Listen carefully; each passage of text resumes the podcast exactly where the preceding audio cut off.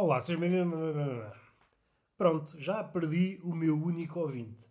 Estava aqui todo empolgado para ouvir mais um episódio desta coisa fabulosa, intensa e monótona, porque eu estou aqui para vos ensinar todo o espectro da vida que vai do monótono até o hiper intenso e todas essas magnitudes são experimentadas neste palco, onde este menino, mais uma vez deitado, como é tradição, e eu tenho de respeitar esta tradição, ainda que haja uma tradição ou outra mais estúpida, esta parece-me que é acertada e será sempre acertada hoje, amanhã ou daqui a 200 anos.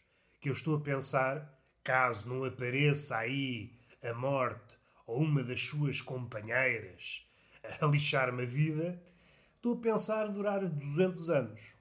Porque a vida, meus queridos, como no sétimo selo, o que é que é a vida? A vida é, é andar numa praia deserta e jogar xadrez com a morte. É isso que é a vida. A vida, para continuar neste filme de Bergman, a vida não é senão um tipo sozinho na praia a tentar encontrar Deus mas que se dá conta que a única coisa certa é a morte. É isto é que é a vida. Ah, não sabia. Ficas a saber. Ficas a saber e vais daqui já instruído. Com pouca vontade, não é? Pois de conhecer a morte, conhecer, entre aspas. Nós sabemos, uns lá mirés.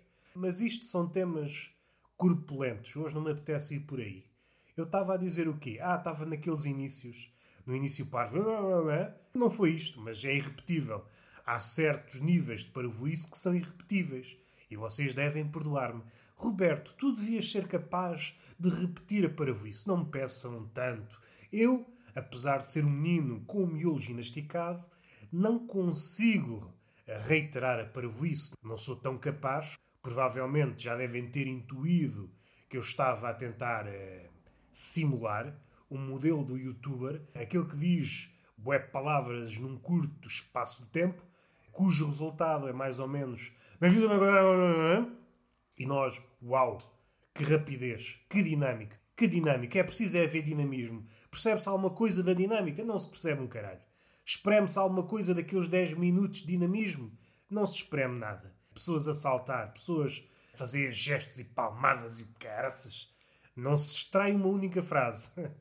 Século XXI. Isto está a abarrotar de gente maluca e é pena, para mim, que sou um aspirante a maluco, fica difícil medrar. São pessoas que estão mais capacitadas. Estão capacitadas para medrar enquanto maluco. Não põem entraves à maluquice. E eu ponho muitos entraves à maluquice. Isto tudo para dizer o quê? Este prelúdio serviu como uma espécie de repelente. Se eu, porventura, tivesse algum ouvinte, esse ouvinte já foi à sua vida. É pá, estou farto disto um ouvinte que já estava aqui desde o primeiro episódio, ouviu 395. Se a memória não falha, este é o episódio 396. Se me falha, então é outro episódio, que eu também não tenho culpa. Não tenho memória para tanto. Já vocês levam muito para a cabecinha que eu tenho. Às vezes vou buscar coisas que disse no episódio 20. E até acerto no número do episódio. Vocês tenham calma. Tenham calma que há piores exemplares no que toca ao bicho humano. E o que é que nos traz cá? Hoje vamos falar outra vez de animais. É um dos temas, não é temas centrais, porque envolvidos trazendo quase 400 episódios, já falei um pouco de tudo. Já falei de temas grandes, pequenos, já falei várias vezes sobre uh, alguns temas: Deus, morte, religião. Já falei de todas as religiões e mais algumas seitas. Agora que penso nisso, acho que nunca dei particular relevância ao psiquismo. Um dia, um dia. Mas já falei do budismo. Já falei do lamaísmo, já falei, sei lá, do cristianismo, aquela religião cujo nome não deve ser pronunciado. Um, já falei de várias coisas. Já falei das três religiões irmãs. Já falei de muita coisa. Já falei de muita coisa. Literatura, poesia. O que nos interessa é um tema que de quando em vez se assoma. Um tema graúdo, esta esfera de temas e microtemas e nanotemas que é a pesquisa, os animais. Já falei de cetáceos várias vezes, já falei de felinos várias vezes, já falei de insetos algumas vezes, Já falei de passarada também muitas vezes, em contextos vá de habitat selvagem e de habitat citadino e habitat de vila, eh, no contexto da vila, como é que o pardal, como é que o pardal se relaciona com o bicho homem e como é que tira partido da nossa abundância e do nosso lixo. Mas também não é por aí. Há um grupo de animais que raramente falei. Eu digo raramente para não dizer nunca, porque de certeza que eu já fiz uma piadinha aqui e ali com o caranguejo. E o grupo maior, os crustáceos. O crustáceo é visto como um inseto dos oceanos, não sei se vocês sabem, mas não há insetos nos oceanos. E o papel que caberia aos insetos se eles porventura habitassem os oceanos está a cargo dos crustáceos. Se pensarmos desse prisma, o crustáceo é o grupo de animais mais bem adaptado de todos. Normalmente pensamos que os insetos são os mais bem adaptados. Mas se pensarmos nas dimensões dos oceanos e na dimensão dos continentes, percebemos que os crustáceos estão estão mais bem adaptados. Não sei em termos de números. E até, até se alguém sabe, não é? É uma coisa difícil de aferir. Há estimativas. E depois entramos no oceano, ainda mais difícil de fazer estimativas. Os crustáceos são os insetos dos oceanos. Em inúmeras formas. A caranguejos, a camarões. E eles são a base dos oceanos. Se pensarmos no krill, que é uma espécie de camarão pequenito. Sem o krill, provavelmente o oceano tombaria. Eles são a base das cadeias alimentares e é curioso pensar que um dos animais mais pequenos do oceano suporta a existência do maior animal de todos. É curioso esta ligação entre o muito pequeno e o muito grande. O krill é tanto que, por vezes, na zona do Ártico, espero não estar aqui a dar nenhum equívoco em termos geográficos, é tanto que conseguimos vê-lo do, do espaço. É como se fossem manchas, aquelas manchas de petróleo, mas de krill. Por vezes alaranjada, vá. Anda ali nos tons de laranja. E é curioso esta ligação entre a baleia azul, por exemplo, e o krill, que é um camarãozinho. Não sei se a ciência, a biologia, o apoda de camarão. Assim, ao olho comum, parece um camarão. Se não for, olha, perdoem-me, é um crustáceo. Temos o krill, temos os camarões. Não sei se já viram um camarão a andar na água, parece um cavalinho, pelo menos alguns parecem. Temos os vários caranguejos, temos. Há uma coisa que eu vi, é um episódio, não sei se é.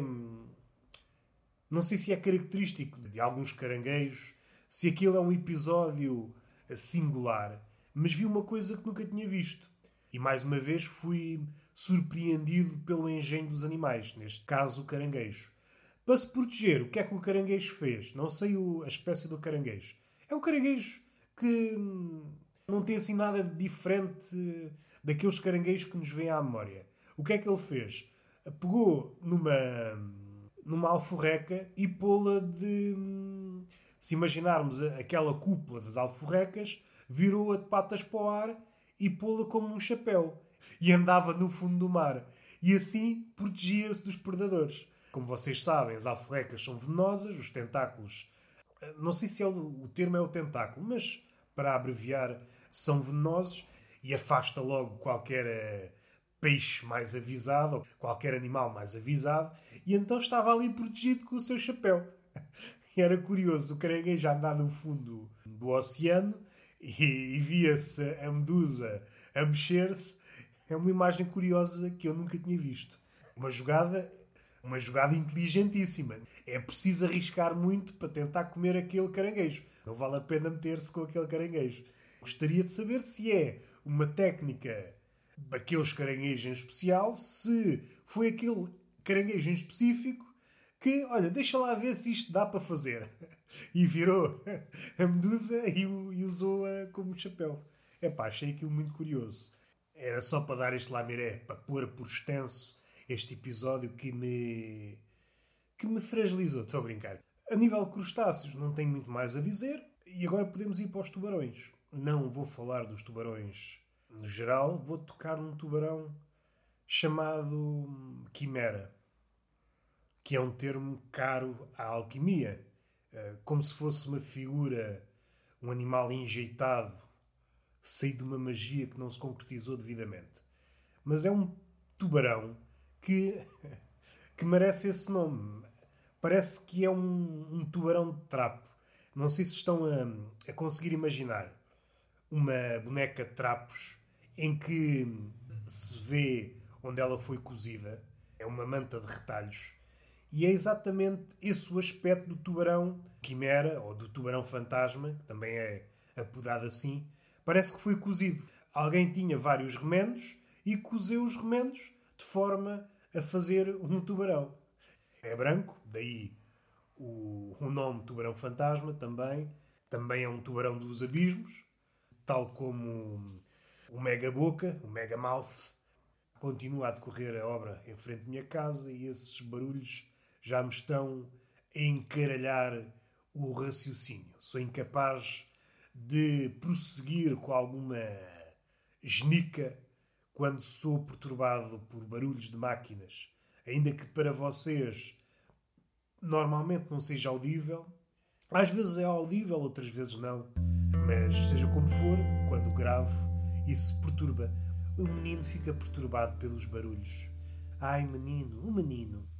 E está feito o podcast. Beijinho na boca e palmada pedagógica numa das nádegas. Até à próxima.